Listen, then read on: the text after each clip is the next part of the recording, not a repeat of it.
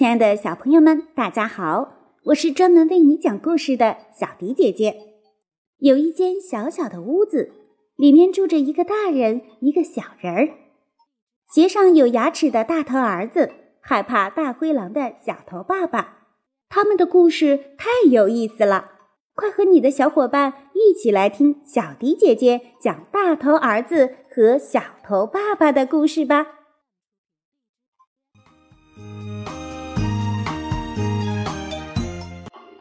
睡觉的大皮鞋。小头爸爸躺在长椅上，呼噜噜、呼噜噜的睡大觉。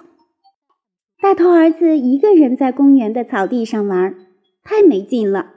他走过去推小头爸爸，可小头爸爸动也不动。哼，气死我了！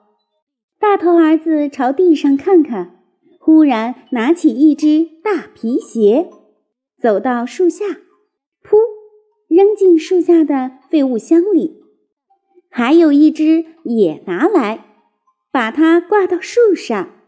嘻嘻，大头儿子开心了。他回到小头爸爸那儿，使劲推，使劲喊。这下终于把小头爸爸弄醒了。哈哈，你的皮鞋没有了。你不能走路啦！小头爸爸一听，赶忙朝椅子底下找，真的没有了。好儿子，赶快拿出来，让爸爸穿上，可以跟你一起玩一会儿呢。大头儿子一听，同意了。他噔噔噔跑到废物箱跟前，咦，大皮鞋里传出滋滋的叫声。爸爸，你快看那！大头儿子又跳又叫，急得爸爸光着大脚丫，啪嗒啪嗒地奔过来看。呀，原来是一只小小的白老鼠。它大概冷，就躲进我的皮鞋里了。小头爸爸说着，用手帕把小白鼠包起来。爸爸，爸爸，你快听，树上那只大皮鞋好像也有声音。小头爸爸凑过去一听，真的，那是叽叽的叫声。小头爸爸轻轻拿下大皮鞋，里边扑棱扑棱直跳。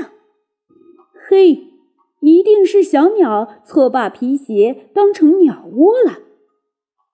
那是一只绿色鸟，可它的眼睛却是黑黑的，尾巴的顶端还有一点红。像火苗一样，大头儿子也拿出手帕，把绿色的鸟包起来。爸爸，我们把小白鼠和小鸟都带回家吧。